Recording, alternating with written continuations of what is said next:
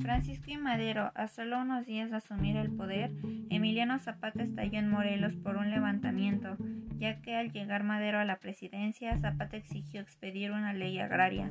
y a cambio Madero le pidió entregar armas, por lo que éste no aceptó y da a conocer el plan de Ayala, el cual a través exigía, entre otras cosas, la renuncia de Madero y Pino Suárez.